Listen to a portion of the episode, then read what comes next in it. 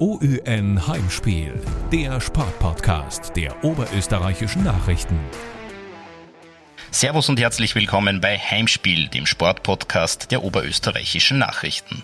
Mein Name ist Florian Wurzinger und zu unserer 25. Episode widmen wir uns heute der größten Sportveranstaltung der Welt. Es ist wieder Super Bowl Zeit und dazu begrüßen wir wieder den NFL Stammtisch bei uns im Haus. Zwei besondere Experten in diesem Bereich sind heute bei mir am Tisch. Lukas Luger und Günther Meyerhofer werden uns heute informieren, was da am Sonntag auf uns zukommt. Servus Lukas, Servus Günther. Hallo. Hallo. Cincinnati Bengals gegen Los Angeles Rams ist also äh, das Super Bowl Match war so nicht unbedingt zu erwarten. Habt ihr zumindest im Vorfeld nicht getippt, wenn ich mich da richtig entsinne. Wie habt ihr denn äh, den Weg der beiden Teams ins Endspiel verfolgt? Also mein Tipp war Buffalo gegen 49ers. Ähm, der ist nicht so aufgegangen, wie ich mir das vorgestellt habe.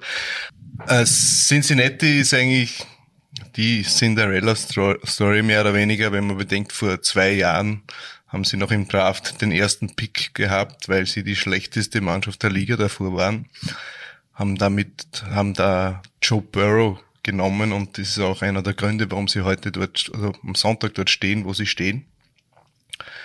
Haben dann im, im Jahr darauf wieder äh, relativ hoch gepickt, weil sie eine schlechte Saison gehabt haben, weil sich Burrow sehr bald verletzt hat, hat sich das Kreuzband gerissen und wieder einen großartigen Pick gemacht mit Jamar Chase, ähm, der Wide Receiver, den er schon kannte von LSU, von seinem College. Und diese zwei mehr oder weniger sind die große Stärke der Bengals.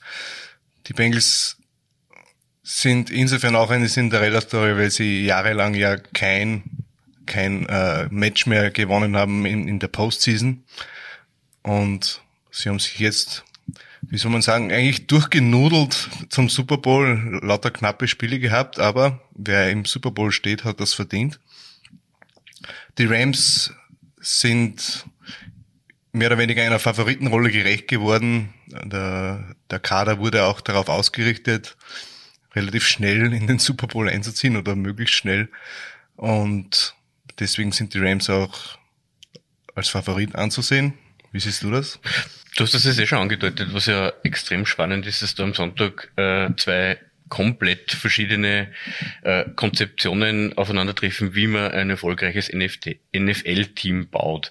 Nämlich auf der einen Seite die Bengals, die quasi nur durch den Draft versuchen, äh, den, den Kern des Teams zu stärken und dann die Rams, die das ganz anders sehen und eigentlich wie bei Madden Superstar nach Superstar äh, nach LA holen, um da so eine richtige All-Star-Truppen zusammenzubauen, was natürlich eine spannende Idee ist, auf der anderen Seite natürlich extrem risikoreich ist. Also das ist wirklich, äh, wäre es ein Poker-Match, würde man sagen, die gehen heuer all in und wenn das nicht funktioniert, ist das Team auf Jahre kaputt, weil einfach kein, es ist, sind keine Draft-Picks da, es ist kein Cap-Space da, also kein Geld also das ist extrem spannend auch für, für Football-Fanatiker, da einfach zu sehen, dass zwar so komplett konträre Ansätze auch erfolgreich sein können. Wobei die Cincinnati Bengals ja ihren Ansatz ein, ein wenig geändert haben. Sie haben jahrelang ja gar nichts ausgegeben für Free Agents, das heißt für Spieler, die vertragslos waren.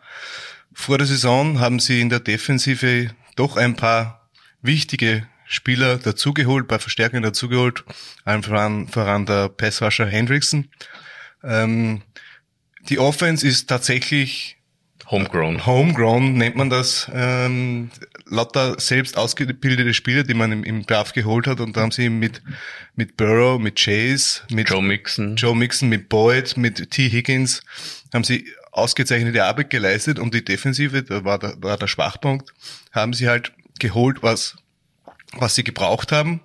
Die Defense ist immer noch nicht großartig, aber sie ist zumindest so durchschnittlich, dass die Offense äh, genug Punkte machen kann, damit die Gegenpunkte äh, übertroffen werden können. Das ist aber eh schon ein ganz wichtiger Punkt, den du angesprochen hast das ist in Wahrheit das Hauptproblem, unter Anführungszeichen, der Bengals, dass sie quasi in jeder Partie mindestens 30, 35 Punkte machen müssen, weil einfach die, die Defense nicht halt.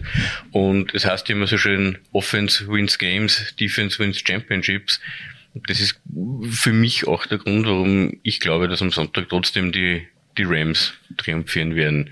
Weil einfach das Team als Team selber einfach kompletter ist. Also ist natürlich die Geschichte der Bengals ist toll. Also Außenseiter und und lauter Junge, die jetzt alles niederreißen und wie das wie das jetzt gehabt hat, alles nötige Glück haben, auch verdient, aber trotzdem muss man sagen, für mich ist einfach das das Team der Rams einfach stärker, einfach aber die die Erfahrung da ist.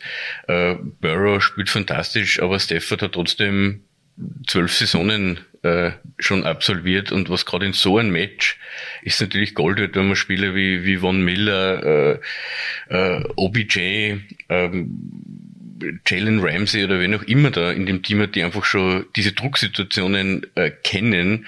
Äh, die Bengals waren ewig nicht in die Playoffs und vor allem von dem jetzigen Team kennt einfach keiner diese Situation und aber man sagt, ja, äh, Halbfinale, Viertelfinale ist genauso Millionen Zuschauer und das Stadion voll. Aber man hat schon oft gesehen, dass dann in der Super Bowl ist einfach dieser Druck noch um, um so viel höher und da zerbrechen dann einfach auch unerfahrene Teams leicht und ich glaube, dass das am Sonntag passieren wird. Lukas, du hast aber auch gesagt, Offense wins Games, Defense wins Championships. Das ist nicht die einzige Regel, die die Bengals brechen, mehr oder weniger.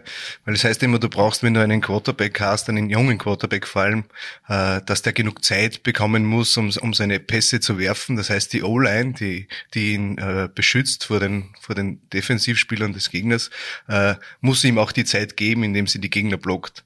Die O-Line der, der Bengals ist gehört zu den schlechtesten zehn der Liga und trotzdem haben sie es geschafft bis in den Super Bowl rein, weil einfach äh, Burrow un Unglaubliches leistet äh, und ein Schritt in diese Richtung war auch, dass sie ihm Jamar Chase genommen haben, obwohl mit Penny Sul zum Beispiel wäre ein guter O-Liner im, im Draft gewesen. Sie haben sich, sie haben sich für die mehr oder weniger offensive Variante Jamar Chase entschieden und das hat sich vollkommen ausgezahlt. Also ähm, die Bengals spielen wirklich gegen jede Regel, um einen alten Film zu zitieren, ähm, und haben es trotzdem so weit geschafft. Aber bei den Rams, bei den Rams finde ich gar nicht, dass sie über Jahre hinaus äh, mehr oder weniger das, das, das Team zerstören, wenn sie es jetzt nicht gewinnen. Ähm, es ist schon richtig, sie haben ich glaube, in zwei, in drei Jahren haben sie den nächsten First Round Draft Pick, weil sie eben Jalen Ramsey geholt haben. Sie haben, äh, sie haben Aaron Donald schon gehabt, ein, ein Superstar, war wirklich der beste Defensivspieler. Sie haben äh, Leonard Floyd, einen, einen weiteren starken Passwascher, den man immer vergisst, weil eben die anderen größeren Namen haben. Sie haben Von Müller für einen Zweitrund- und einen Drittrund-Pick dazu geholt. Also sie haben auf, auf Jahre hinaus gesehen in den ersten Runden keine, äh, keine Auswahl. Aber was sie können, sie entwickeln ihre Spieler, die sie in der dritten, vierten, fünften Runde äh, holen, zu durchschnittlichen Spielern, die sie dann nicht killen äh, im Spiel, aber die eine ordentliche Leistung bringen, damit die Stars auch tatsächlich glänzen können. Natürlich hat, haben die Rams viel mehr Star Power und, und muss ehrlich sein, viel mehr Qualität. Auf der anderen Seite, immer zeigen sie es nicht. Aber das ist eh schon angesprochen. Äh, die Kombination aus, aus Aaron Donald und, und Floyd, das Pace Rusher, wahrscheinlich das beste äh, äh, Rusher-Duo in der Liga. Gegen, und auch noch Von Miller jetzt dazu. Gegen die, die, die ganz grausliche O-Line der Bengals. Also das ist ja halt ein Matchup, das kann ganz furchtbar ausgehen. Man hat ja gesehen, in den Playoffs ist, ist Burrow zum Teil äh, neunmal gesackt worden. Gegen Tennessee. Wie oft das gut geht, dass man wirklich da riskiert, äh, den armen Burschen um sein Leben rennen zu lassen, bin ich skeptisch. Also ich glaub, Joe Burrow hat aber auch diese Nehmerqualitäten. Man hat es ihm gegen Tennessee gesehen, neunmal gesägt und trotzdem spielt er über ihn gar nichts mehr. Er lässt sich von diesem Druck nicht verunsichern. Und ihm die Stärke ist auch, dass, dass, dass er dann das kurze Pass spielt, also dass er gar nicht so lange warten muss, bis, bis, bis die Verteidiger auf ihn zukommen, sondern dass er früher abspielt oder übers Laufspiel über Joe Mixon. Und das muss, ist, ist wahrscheinlich auch der Schlüssel im Super Bowl. Also du darfst dich gar nicht unter Druck setzen lassen, weil du eben schon früher den, den, den, den Pass spielst oder früher auf, auf Joe Mixon den Handoff machst. Mixon ist ein gutes Beispiel. Also was das Laufspiel betrifft, glaube ich, dass die äh, Bengals eindeutig die bessere Option haben. Also Cam Akers ähm, bei den Rams ist gut, aber kommt ja von einem, glaube ich, Knöchelbruch zurück. Achillessehnenriss, genauso äh, nicht klasse. Ähm, es ist fantastisch, dass der wieder dabei ist. Ähm, die Leistungen in den Spielen, wo er jetzt wieder im Einsatz war, waren aber eher mittelprächtig und auch Sonny Michel wird jetzt seinem Status als ehemaliger First-Round-Pick der Patriots auch nicht unbedingt gerecht. Also da äh, auf der anderen Seite, wenn man sieht, wie Mixen eben in dem von dir angesprochenen Kurzpassspiel und auch in der klassischen Running Back-Position einfach auftrumpft, das ist eine Möglichkeit, um erstens Druck vom Burrow zu nehmen und gleichzeitig die die, die Rams defensiv unter Druck zu setzen. Und du hast eben die Chance, wenn du als Bengals äh, das Passspiel, äh, das, das Laufspiel forcierst, werden sich die Rams darauf einstellen müssen und dann bekommst du vielleicht einmal die Chance, dass du etwas mehr Zeit hast und dann ist eben ein T. Higgins schnell genug, ist ein, ein, ein Tyler Boyd gut genug, ist ein Jamar Chase sowieso gut genug, um eben einen langen Pass zu fangen, der das Spiel dann drehen könnte. Es ist für mich ein bisschen überraschend, dass die, dass die Rams das Laufspiel gar nicht so äh, forcieren, weil man muss wissen, Sean McVay, der Trainer, kommt ja aus dem Coaching Tree, nennt man das, äh, aus dem Coaching Tree von, von, von äh, Kyle Shanahan. Und was der im Laufspiel mit den 49ers aufführt, jedes Jahr, ich glaube, da könntest du im, im Spiel 100 Yards laufen, wenn sich's konditionell ausgeht. Aber ja, äh, ich, ich glaube, dass der Grund einfach darin liegt, dass der schon mal so unfassbar froh ist, dass er jetzt nach diesen furchtbaren Jahren mit Jared Goff endlich einen Quarterback hat, der werfen kann in, in Person von Matthew Stafford und der einfach das genießt, dass er da äh, wahnsinnig äh, komplizierte äh, äh Dinge einfach jetzt umsetzen kann, die vorher einfach nicht möglich waren, weil einfach der, der Arm und offenbar auch die, die intellektuellen Fähigkeiten von Herrn Goff nicht ausgereicht haben zu dem, was jetzt der Stafford auf einmal äh, zu leisten imstande ist. Der das Pech gehabt hat, dass er zwölf Jahre in einem Team gespielt hat, das in zwei Klassen unter dem angesiedelt war, was, was er persönlich äh, zu leisten fähig ist. Er hat Megatron gehabt, jahrelang. Ja. Aber sonst rundherum nur nichts. Aber man muss sagen, also mit, mit Matthew Stafford als Quarterback und Eminem in der Halftime Show, also näher an äh, die Super Bowl wird Detroit, glaube ich, die nächsten zehn Jahre nicht kommen. so sieht es aus. Äh, Jared Goff ist ja dorthin gewechselt und hat sich eigentlich besser geschlagen, als ich erwartet habe. Also die Lions haben mehr Spiele gewonnen, als man überhaupt erwartet hat. Aber ähm, und weil du vorher gesagt hast, äh, der Cap Hit, äh, dieser, dieser Spieler, ähm, auch das ist nicht das ganz große Problem, glaube ich. Sie haben, sie haben den, den, den Goff, für den zahlen sie noch, also müssten sie zahlen, was, was dann für die kommende Saison ihre Gehälter beschränkt. Äh, dann haben sie Brandon Cooks, eben so, glaube ich, 20 Millionen Capit. Die werden aber dann frei. Also da kann man schon wieder investieren. Also ich sehe nicht, dass, dass die Rams dann, wenn sie es diesmal nicht schaffen, auf Jahre hinaus keine Chance mehr haben, weil sie das Team auseinanderreißen müssen, weil sie sich nicht mehr leisten können. Tatsache ist aber, aber schon, dass sie mit ihren Moves, mit ihren Trades relativ all in gehen und eben etwas ganz anderes machen als die ganze Konkurrenz. Sie treten sich Superstars zusammen, und den Rest halten so durchschnittliche Spieler zusammen. Und natürlich hat logischerweise, wie du gesagt hast, äh, hat der Sean McVay ein Upgrade auf der Quarterback-Position gebraucht. Äh, ich weiß nicht, ob, ob Matthew Stafford dem ganz gerecht geworden ist. Natürlich ist er besser als, als, als Jared Goff, keine Frage. Aber er neigt dann immer zu, zu, zu Würfen. Er vertraut so viel in seinen tatsächlich großartigen Arm, dass er manchmal etwas fahrlässig wird. Es war auch im, im, im Conference Final gegen die 49ers, äh, ein Spielzug bevor, bevor einen langen entscheidenden Pass gespielt hat, hat er eigentlich einen furchtbaren gespielt, den man, den, den du intercepten hättest können. Ähm, also, ein bisschen eine Zeitbombe ist er schon und so, so große Erfahrung er hat, äh, das große Spiel ist er auch nicht gewöhnt, weil er eben zwölf Jahre in Detroit gespielt hat. Das mag stimmen, aber ganz ehrlich, wenn es dann hart auf hart kommt und es geht, geht um wenige Punkte und es ist nur zwei Minuten, eineinhalb Minuten zu spielen, hätte ich lieber Stafford in meinem Team als den Burrow.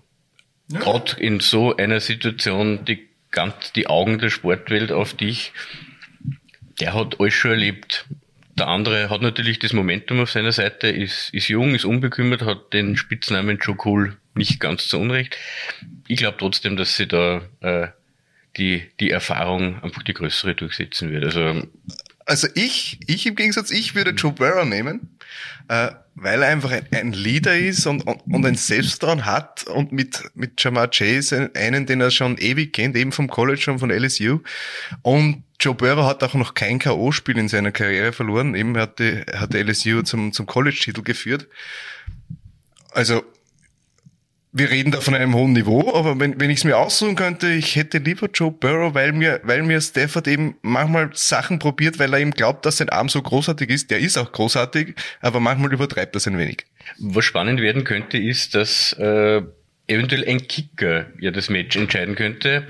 Ähm, man hat ja gesehen, was der, der Evan McPherson, der Kicker der, der Bengals imstande ist, der mit einer einer Nonchalance und einer, einer Lässigkeit äh, da jeweils die äh, Game-Winning-Kicks äh, untergebracht hat. Äh, glaubst du, dass auf irgend sowas auszurennen wird, dass das, dass in Wahrheit die, die Special Teams, die Kicker, das, das Match entscheiden werden, dass da über die, die Diskussion über die Quarterbacks wahrscheinlich eh eher müßig ist, weil das wahrscheinlich dann ähm, drauf, raus, drauf rauslaufen wird, wer dann aus 55 Yards kurz vor Schluss den, den letzten reinknallt?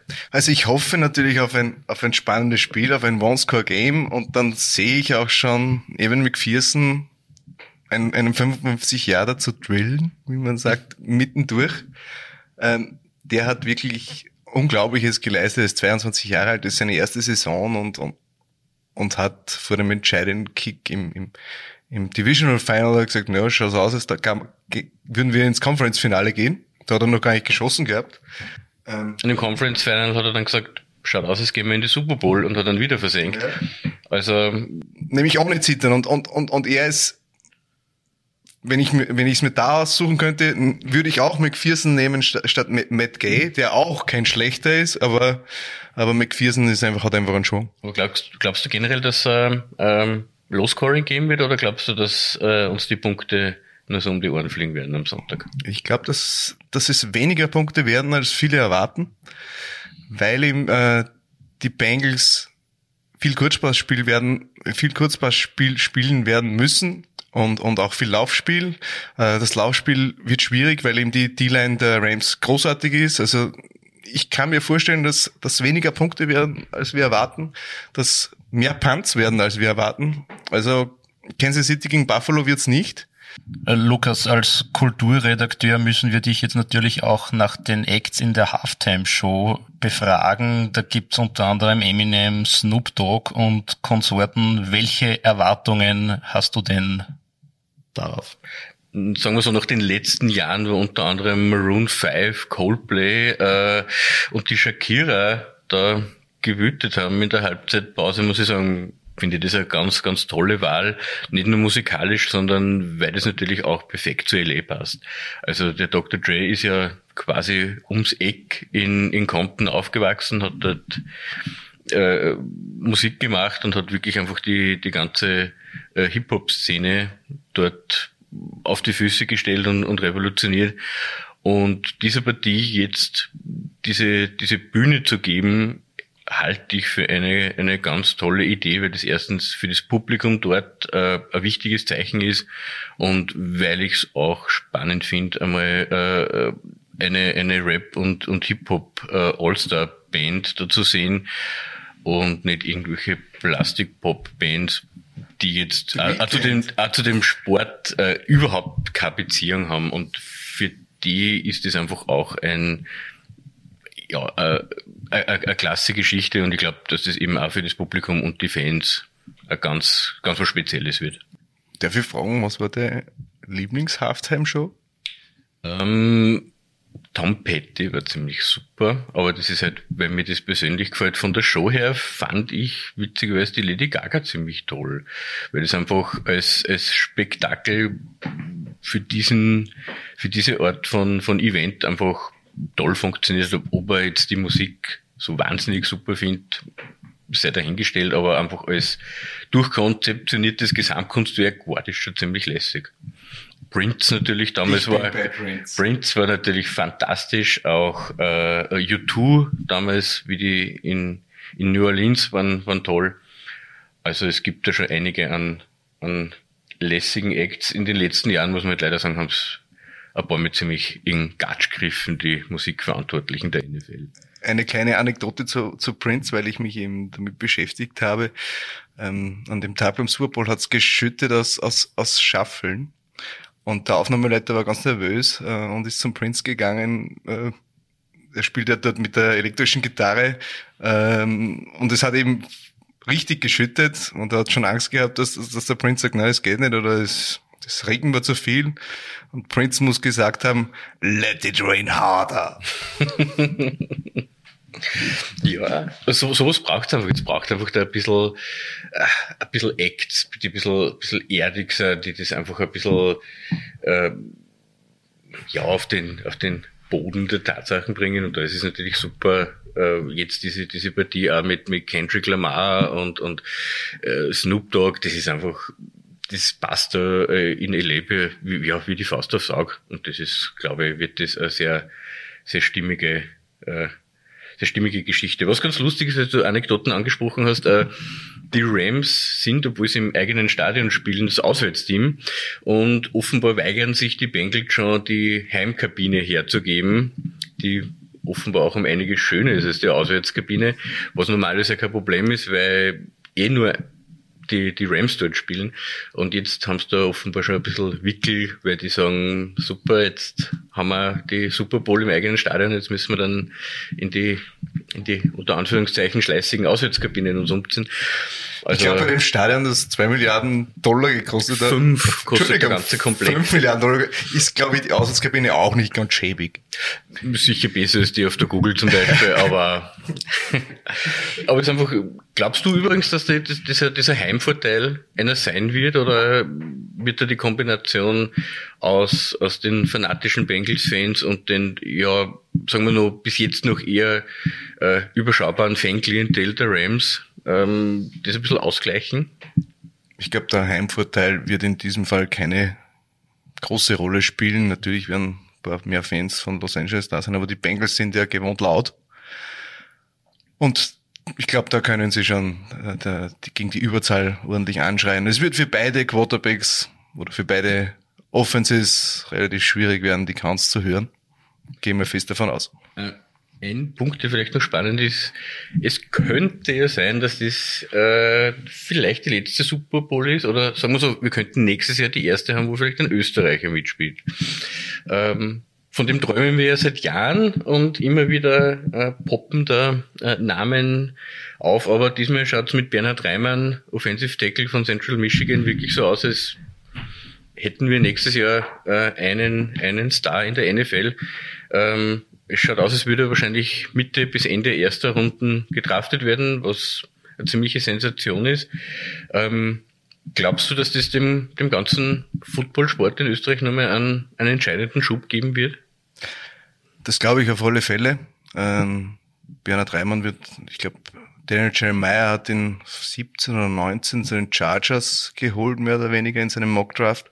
Ähm, natürlich, jeder Sport lebt von Aushängeschildern. Man braucht nur beim Tennis schauen, zum Beispiel, ich erinnere an die Zeiten von Mustafa, wir wollten alle Tennis spielen. Das ist ganz logisch.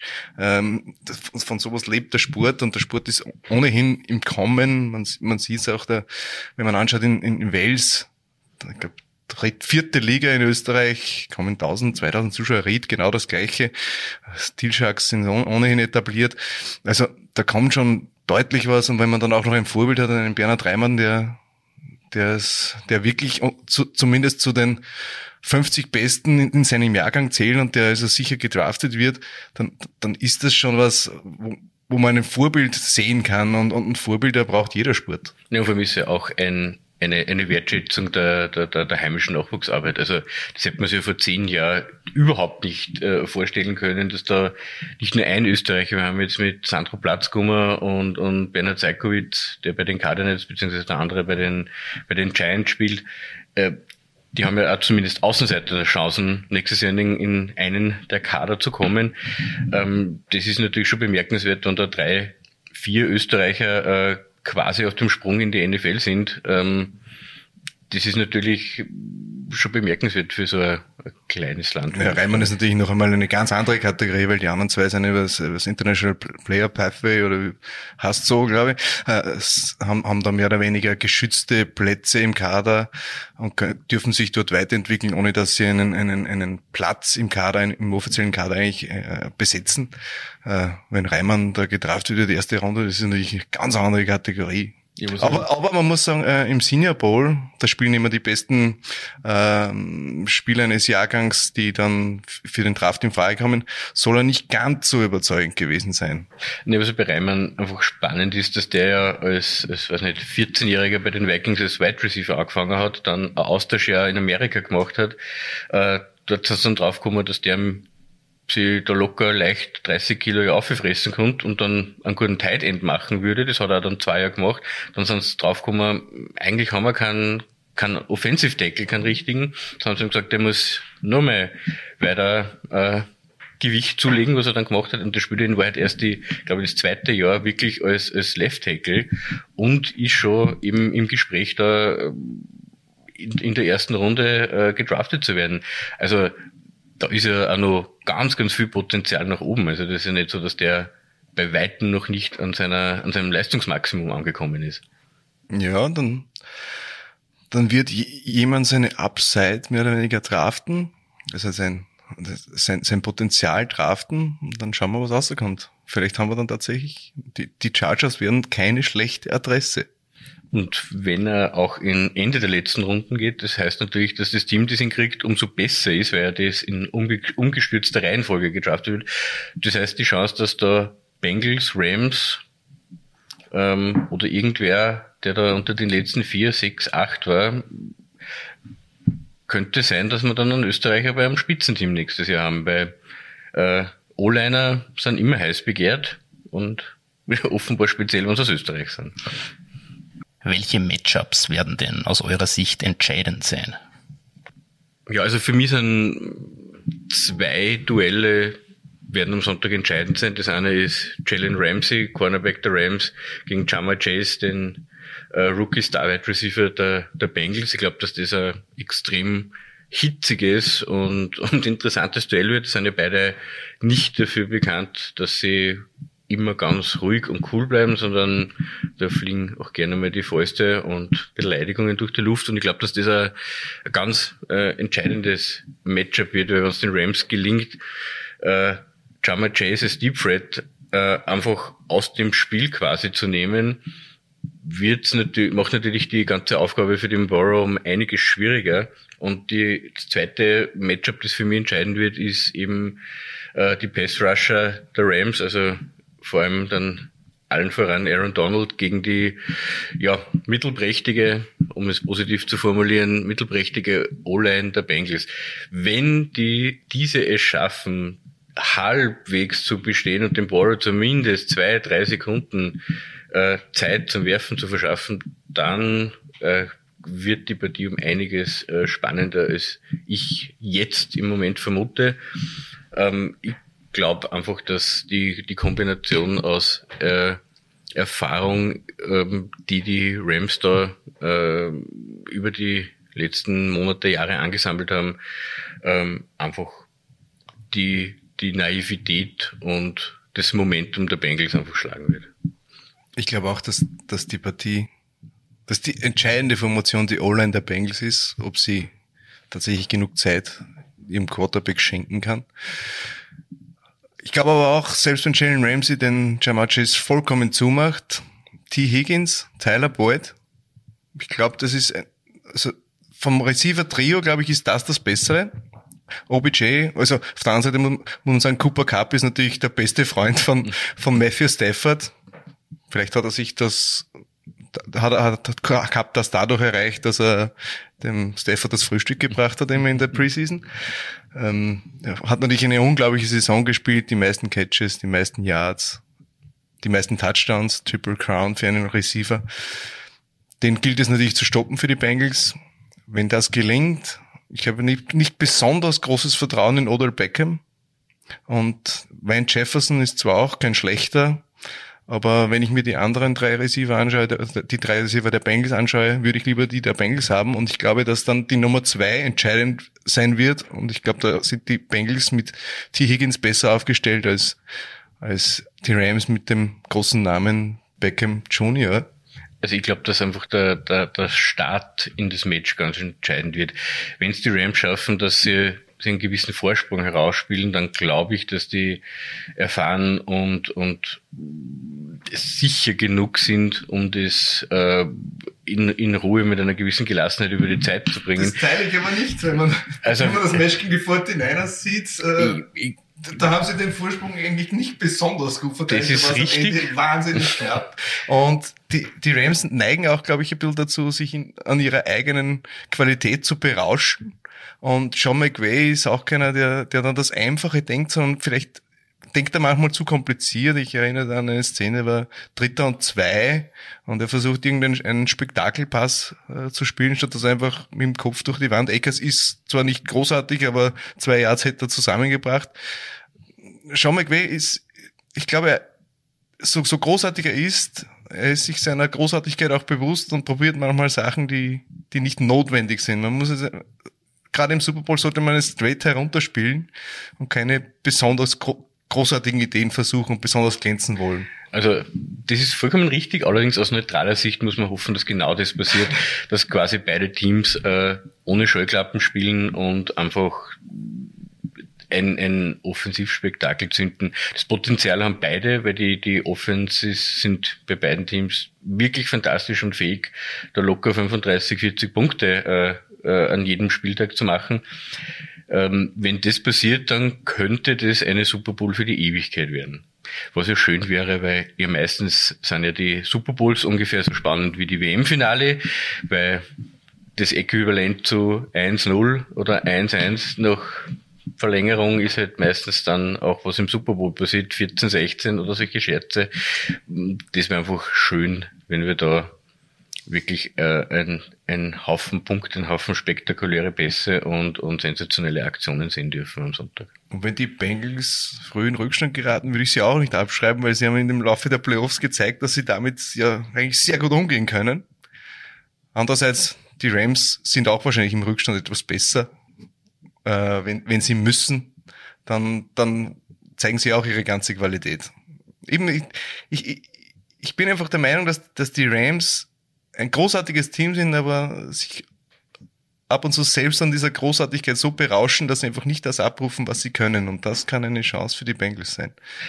Es wäre aber auch schön zu sehen, oder zumindest äh, hätte es einen gewissen Unterhalt, äh, Unterhaltsamkeitsfaktor, wenn jetzt äh, zwei Jahre hintereinander jeweils das Heimteam den Super Bowl gewinnen würde. Ich bin eh auswärts daheim. De, ja, aber das wäre trotzdem auch äh, so als, als Side-Note mhm. der NFL-Geschichte eine ganz eine nette Aktion, weil vorher, glaube ich, hat 50 Jahre kein einziges äh, Heimteam in die Super Bowl geschafft und jetzt hätte man dann, jetzt hat es zwei Jahre hintereinander funktioniert und uns dann zweimal auch gewinnen das hat schon gewisse, einen gewissen Kuriositätsfaktor, der sicher nicht fehl am Platz wäre. Jetzt haben wir schon viel über Sean McVay geredet. Vom anderen Trainer haben wir auch gar nichts gehört. Zach Taylor.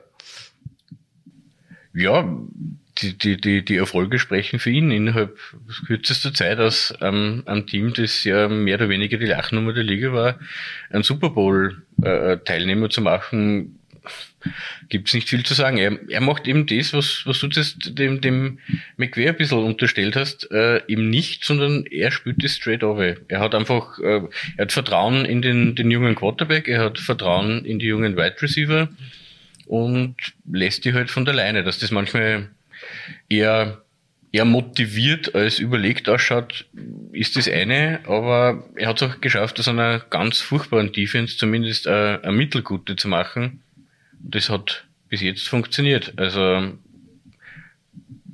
es wäre eine, eine, eine Krönung seiner Karriere, wenn er natürlich da gewinnen würde, weil der ist ja glaube ich auch erst 37, 38, 36. Schauen wir, wer ist 38 oder umgekehrt. Jedenfalls, der, der gewinnt, ist der jüngste Super Bowl-Sieger der Geschichte als Coach. In der Nacht von äh, Sonntag auf Montag werden auch wieder zahlreiche echte Super Bowl-Fans sich die Nacht um die Ohren schlagen und äh, auf nachsichtige Chefs hoffen oder überhaupt schwer an Superbolitis erkranken, wie man das immer so schön sagt auch. Es wird aber auch viele Gelegenheitsfans geben, die da ähm, zuschauen werden und so richtige NFL-Nackerbatzeln, äh, wie ich es auch bin, ähm, dabei sein. Für die brauchen wir natürlich zwei Experten, die auch ein paar total unnütze Fakten wissen und wir haben da ein paar Kleinigkeiten für euch jetzt. Wir würden euch gern noch ein paar Fragen stellen, die man sonst eher nicht so bespricht und die auch gar nicht so wissenswert sind, wenn man das genau nimmt. Wo und wann wurde denn beispielsweise die erste Super Bowl ausgetragen? Wisst ihr das?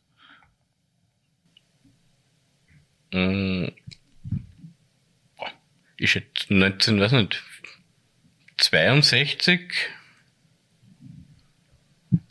Keine Ahnung. Moment, wir müssen erzählen. Also, ja, das ist richtig, weil es ist jetzt die 66.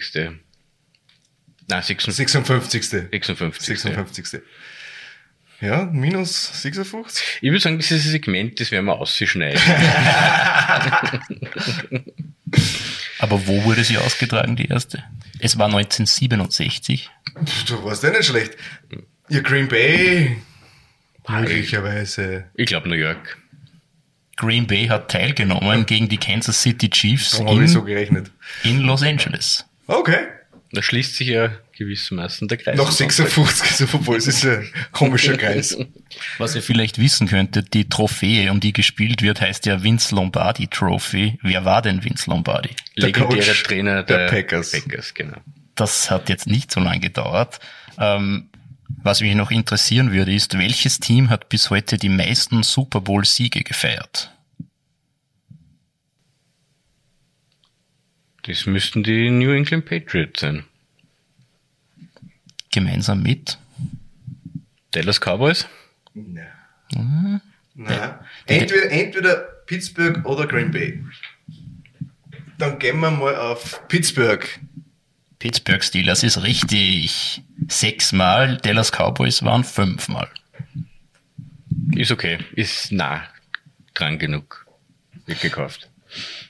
Was glaubt ihr denn, wie viele Spieler des Bengals-Kaders waren denn schon auf der Welt, als die Bengals ihr letztes Playoff-Game gewinnen konnten?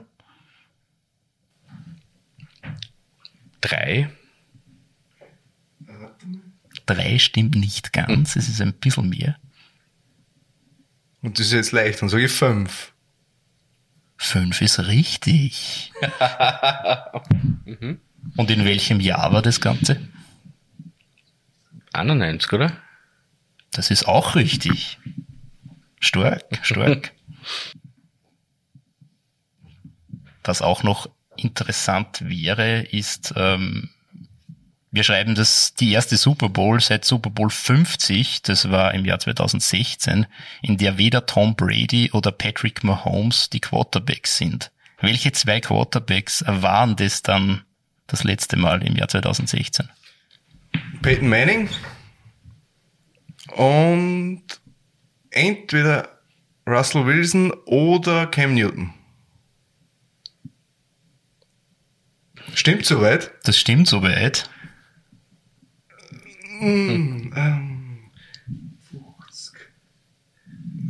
Ich lege mich jetzt auf Russell Wilson fest. Das stimmt nicht. es ist Cam Newton. Wie hat er gegeneinander gespielt? Denver Broncos haben die Carolina Panthers vernichtet. Das ist vollkommen richtig. Und zum Abschluss noch ähm, zurück zum Start bei der Super Bowl. Die hatte anfangs ein ziemliches Popularitätsproblem. Wie viel glaubt ihr denn, hat ein Ticket für das erste Endspiel gekostet? 10 Dollar? 8 Dollar. Da seid ihr beide nicht schlecht dabei. Es ist ein bisschen mehr. Es waren nämlich 12 Dollar. Wie, Zur Okkasion. Also jetzt glaube ich, ist ja der Durchschnittspreis 4600 Dollar oder so. Also da hat sich ein bisschen was da. was, was verändert, ja. Inflation nennen wir Ja, das. genau. Wir hatten das erste Endspiel, wo wir gerade dabei sind, geheißen. Das war ja auch noch nicht Super Bowl, sondern